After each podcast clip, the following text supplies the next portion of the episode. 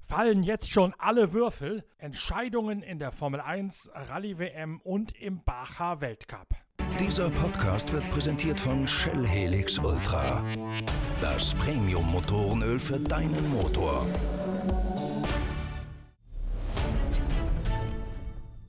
In gleich drei hochrangigen internationalen Rennserien können am Wochenende die vorzeitigen Titelentscheidungen fallen. Sowohl in der Formel 1 als auch in der Rallye-Weltmeisterschaft ist es für die Tabellenführer bereits möglich, den Sack vorzeitig zuzumachen. Und der Bacher Weltpokal für Offroad-Geländesport, der geht bei der Bacher Portalegre in Portugal sogar schon in seine letzte Runde.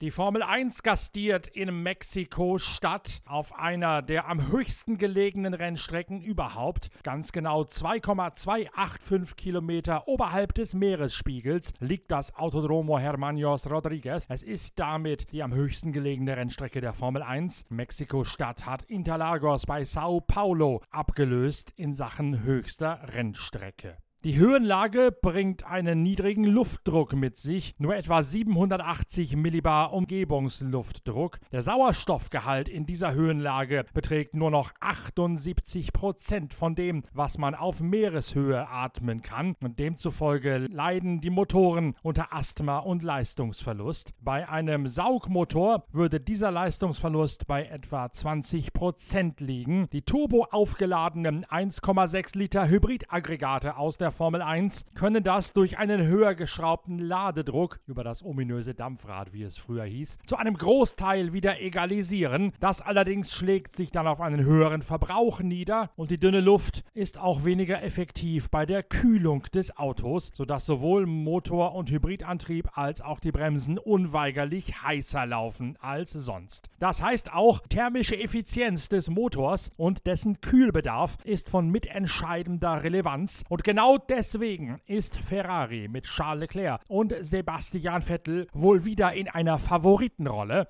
Wir haben ja in der Zeitschrift Pitwalk schon mehrfach herausgearbeitet, dass und warum Ferrari den stärksten und auch leistungs- und verbrauchsmäßig effizientesten Motor hat. Nicht zuletzt haben wir ja auch eine eigene Podcast-Reihe nur diesem Thema gewidmet, als Ferrari diesen von außen betrachtet etwas wundersamen Aufstieg in der zweiten Saisonhälfte genommen hat. Da hatte ich, Norbert Okenga, ja die Geheimnisse hinter der Technik und im Motor gelüftet, die maßgeblich aus Hamburg kommen, von Shell Helix Ultra dem Öl und Shell V-Power dem Schmierstoff. Und genau diese Betriebsstoffe sind auch in Mexiko-Stadt maßgeblich mit dafür verantwortlich, dass Ferrari motorseitig einen riesigen Vorteil haben wird. Zudem kommt hinzu, dass Mexiko noch eine der längsten Geraden überhaupt hat, auf der die Autos bis zu 370 km/h schnell werden können, vorausgesetzt, sie erwischen einen guten Windschatten, der sie zieht und gleichzeitig wird es unglaublich heiß mit bis zu 43 Grad Temperatur, sodass der Asphalt auf mehr als 52 Grad sich aufheizen kann. All das spricht also dafür, dass Charles Leclerc und vielleicht auch der wieder erstarkende Sebastian Vettel mit guten Chancen nach Mittelamerika reisen. Was genau die Rennstrecke, die zu einem Teil durch ein Baseballstadion hindurchführt, für Anforderungen an die Motoren stellt, das weiß Marcel Ehlert, unser Formel 1-Experte vom Treibstofflieferanten Shell V-Power.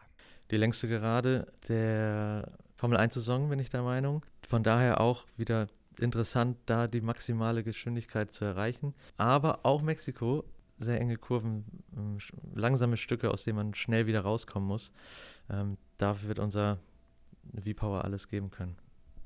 Macht da die extreme Höhenlage irgendwas besonders?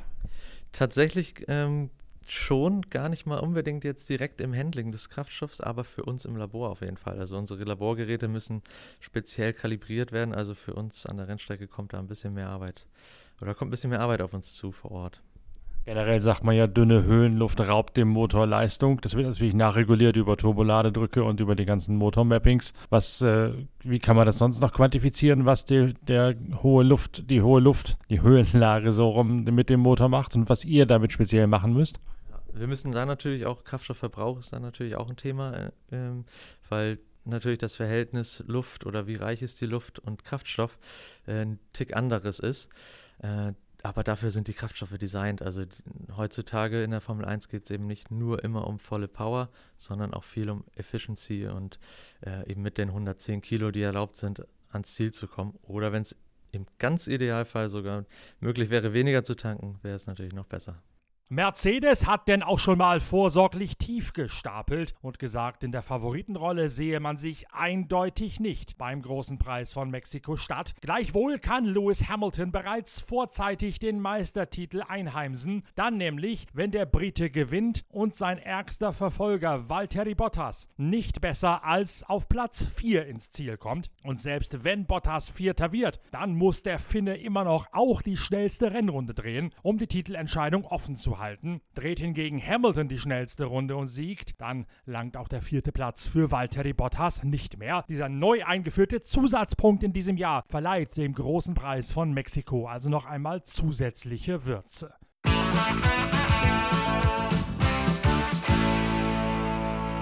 Hinter den Kulissen tobt der Skandal um Renault. Bereits zum zweiten Mal nach dem Crashgate rund um Nelsinho Piquet und Fernando Alonso 2009 von Singapur ist Renault beim Betrügen ertappt worden. Dieses Mal geht es um eine aktive Bremse. Nico Hülkenberg und Daniel Ricciardo haben deswegen nachträglich die Punkte vom großen Preis von Suzuka aberkannt bekommen. Renault disqualifiziert worden, weil die Bremskraftverstellung sich automatisch je nach Position des Autos auf der Rennstrecke anpasst anpasst. Und das ist in der Formel 1 nicht erlaubt. Eine reichlich rückständige Technik, die dort vom Reglement bemüht werden muss. Aber wenn es in den Regeln so drin steht, dann ist es eben so. Und dann hat Renault eindeutig gegen das Reglement verstoßen. Um es auf ganz gut Deutsch zu sagen, Renault hat betrogen. Und das kann sich eine Firma von Weltrang eigentlich nicht erlauben. Kein Wunder, dass nun auch die Spekulationen ins Kraut schießen, dass Renault schon bald sein Formel 1 Engagement beenden wird, zumal man auch bemerkenswert erfolglos unterwegs ist seit der Einführung der 1,6 Liter Turbo-Formel. Kleine Ironie am Rande, Renault hat ganz bewusst darauf gedrängt und seinen Verbleib in der Formel 1 davon abhängig gemacht, dass diese neue 1,6 Liter Formel kommt. Jetzt hat man sich damit selbst ins Abseits gestellt und aufgrund der eigenen Erfolglosigkeit ganz offensichtlich nur noch den Ausweg im bewussten Betrug gesucht. Der große Verlust, den Renault mit dem Formel-1-Team schreibt, die hohen Einlagen, die das Mutterhaus in Paris jeweils nachschießen muss, um das Team am Leben zu erhalten, das alles ist in Zeiten der Verkehrswende und der Verteufelung des Automobils der Konzernspitze schon längst ein Dorn im Auge. Hinter den Kulissen gibt es starke Bestrebungen, das Formel-1-Engagement von Renault zu beenden, konzernseitig. Und dann hätte das Team aus Enstone richtig was gekonnt, nämlich bereits zum zweiten Mal binnen zehn Jahren wegen eines Betrugsskandals ein und denselben Hersteller aus der Formel 1 vertrieben. Mehr zu diesem Betrugsskandal lest ihr auch in einem neuen Blog auf unserer Internetseite pitwalk.de. Dieser Blog wird am Freitag online kommen mit den aktuellen Einschätzungen und technischen Hintergründen des Skandals rund um Renault.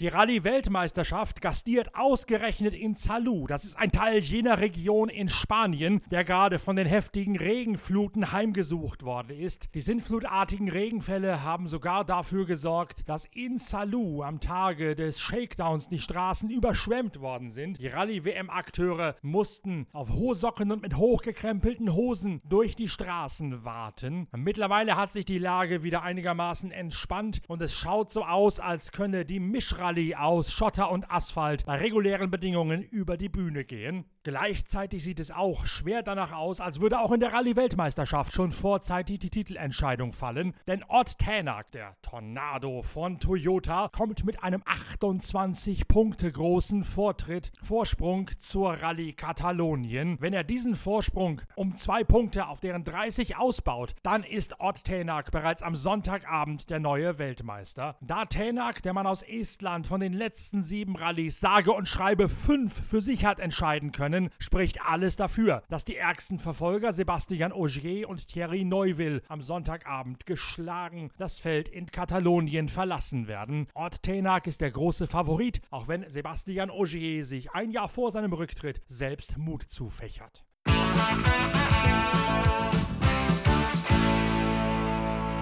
Eine weitere Entscheidung fällt am Wochenende in Portugal. Bei der Baja Porto Alegre kommt der Baja Weltcup zu seinem Saisonfinale zusammen. Wladimir Vasiljev führt mit 112 Punkten. Orlando Terranova hat einen Punkt Rückstand und Kuba Pszegonski mit seinem deutschen Beifahrer Timo Gottschalk liegt auf Tabellenrang 3. 109 Punkte, also drei hinter Wladimir Vasiljev. Alle drei Titelanwärter fahren Boliden aus dem Team von X-Raid und es sind allesamt die Allrad-Versionen aus dem hessischen die zum Einsatz kommen. Man kann das Bild auf einen relativ einfachen Nenner zusammendampfen. Wer auch immer vor den anderen ins Ziel kommt, der ist beim Saisonfinale des Bacher Weltcups im Geländesport der neue Weltcup-Sieger. Von der reinen Grundschnelligkeit her müssen Kuba Pszegonski und Timo Gottschalk als die großen Favoriten gelten. Sie laufen immer noch einem Ausfall hinterher bei einer der vorherigen Veranstaltungen im Weltcup, haben aber zuletzt gezeigt, dass sie eindeutig die schnellsten in diesem Trio sind. Wir werden in den kommenden Ausgaben von Pitcast,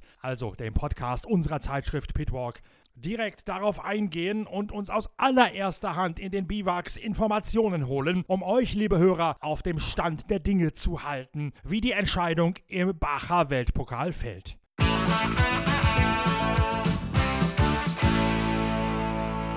Noch ganz und gar offen ist dagegen der Tourenwagen-Weltpokal. Der gastiert an diesem Wochenende in Suzuka, allerdings auf einer amputierten Version dieser Traumstrecke, etwa eine Stunde von Tokio entfernt. Man hat sich seitens der WTCR-Organisation dafür entschieden, nur die Ostanbindung, die Ostspange zu fahren. Das ist in etwa so vergleichbar wie auf dem Nürburgring, wo das deutsche Tourenwagen-Masters ja auch permanent nur die Kurzanbindung fährt und sich erst gar nicht runtertraut in Richtung Müllenbach. Im deutschen Tourenwagen-Masters auf dem Nürburgring hat das handfeste finanzielle Gründe. Da geht es darum, weniger Streckenmiete pro Wochenende bezahlen zu müssen. Der Tourenwagen-Weltpokal erhofft sich von der kürzeren Version dagegen mehr Spektakel. Tabellenführer in der WTCR ist Norbert Michelis und der Ungar schätzt für euch ein, wie die Rennstrecke von Suzuka zu bewerten ist.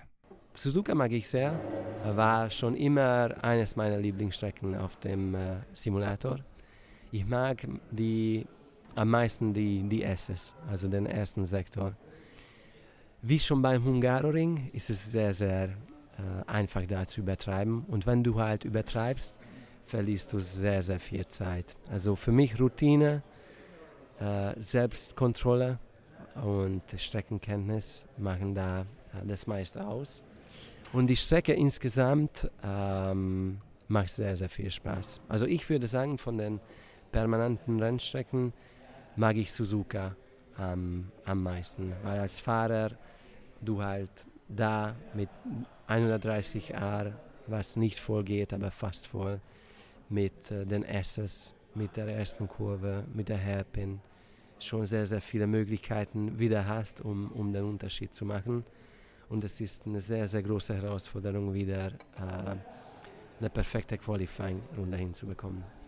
Japan hat ja immer eine ganz besondere Atmosphäre als Land, aber auch als Fan, die an der Strecke vor Ort sind. Kriegt ihr da was von mit oder seid ihr so in eurem Tagesgeschäft gefangen, dass ihr kurz vorher anreist, das Land zwar wahrnehmt, aber dann eigentlich nur euch ums Rennen selbst kümmert? Ich, ich bin äh, bis Ende 2017 für, für Honda gefahren. Also da war es halt Pflicht, äh, ähm, eher äh, nach Japan zu kommen, ein bisschen äh, das Headquarter äh, RD in Sakura zu besuchen. Und ich habe mir immer Zeit genommen, um äh, das Land kennenzulernen. Ich, es war immer ein bisschen äh, besonders für mich, äh, dahin zu gehen, weil vom ersten Moment habe hab ich es gemocht, habe ich die Leute äh, eigentlich sehr, sehr groß äh, bewertet mit, mit der Disziplin, die sie haben, mit, äh, mit der äh, Liebe zum Traditionellen das waren auch immer Werte, die, die mir immer äh, wichtig waren, schon immer. Und äh, ich habe Osaka, Hiroshima, Nagasaki, ähm, ja, fast jedes Jahr besucht. Und äh, ich, ich muss sagen, dass in Sachen Kultur und in Sachen äh, Land ich Japan eigentlich am, am liebsten habe von den äh, Strecken, wo, wo wir hinkommen. Und wenn du sagst Hiroshima, die WTCC war ja früher in Okayama, das ist gar nicht weit weg von Hiroshima. Da war ich damals auch mal, habe mir das angeschaut, das, den Atombombendom und diese ganzen Geschichten. Das ist natürlich schon etwas sehr Beklemmendes und was einen mitnimmt, ne? Ja, ja. Ähm, ich war 2010 das erste Mal im Museum in Hiroshima. War auch die, das erste Jahr, wo ich die ganze Saison bei der WTCC mitgefahren bin. Und ich kann mich daran erinnern, dass ich in Japan angekommen bin, mit der Freu Vorfreude, Rennen zu fahren, viele Punkte zusammen. Und als ich ähm, nach Hiroshima gegangen bin, dann bräuchte ich schon ein, zwei Tage, um, um wieder den Renn Rennrhythmus zu finden. Also äh, ja, es sind schon äh, Sachen manchmal, wo, wo du merkst, dass ähm, du nicht vorbereitet genug bist, um, um alles äh, richtig wahrzunehmen.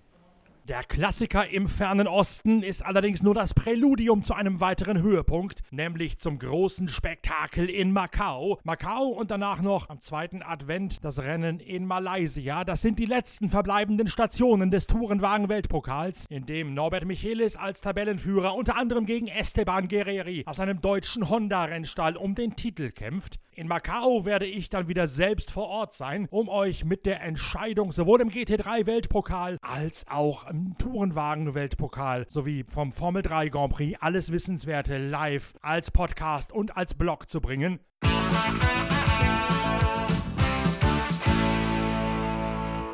In der Zwischenzeit halte ich euch mit den nächsten Podcasts zum Bacher Weltcup auf dem Laufenden. Und es lohnt sich auch in den nächsten Tagen immer wieder in unseren Blog auf pitwalk.de zu schauen, denn dort gibt es nicht nur den Hintergrund zum Formel 1 Skandal rund um Renault, sondern auch einige wissenswerte Hintergründe über die Anforderungen der Rallye Spanien, die ja, ich sagte, ist die einzige Mischrallye im ganzen Kalender ist. Man fährt ungewöhnlicherweise sowohl auf Schotter als auch auf Asphalt, also ganz nach alter Väter Sitte in diesem Spektakel spektakulären Geländesport. Drum abonniert uns und bewertet uns fleißig und positiv auf den üblichen Podcatcher auf den üblichen Podcatcher Portalen und seid gespannt auf die nächsten Ausgaben von Deutschlands erstem Online Motorsportradio. Bis es soweit ist, arbeite ich weiter an der Produktion der nächsten Ausgabe der Zeitschrift Pitwalk und an den Blogs auf pitwalk.de. Ich wünsche euch in der Zwischenzeit gute Fahrt mit Shell V-Power, dem Treibstoff, auf den auch das Ferrari Formel 1 Team vertraut bei der Leistung Leistungs- und Effizienzschlacht von Mexiko-Stadt. Das sagt schon alles darüber aus, dass Shell V-Power auch aus eurem Straßenmotor mehr Leistung bei weniger Verbrauch herausholen kann. Und wenn ihr Mitglied im Smart Club seid, dann könnt ihr sogar Shell V-Power tanken und braucht dafür nur den Preis von normalem Shell Superbenzin zu bezahlen. Klickt rein in unseren Blog, freut euch auf die nächste Ausgabe der Zeitschrift Pitwalk, die ihr bald schon vorbestellen könnt und hört wieder rein, wenn es wieder heißt. Norbert Okenga ist wieder da mit der nächsten Folge von Deutschlands erstem Online-Motorsport-Radio. Bis bald!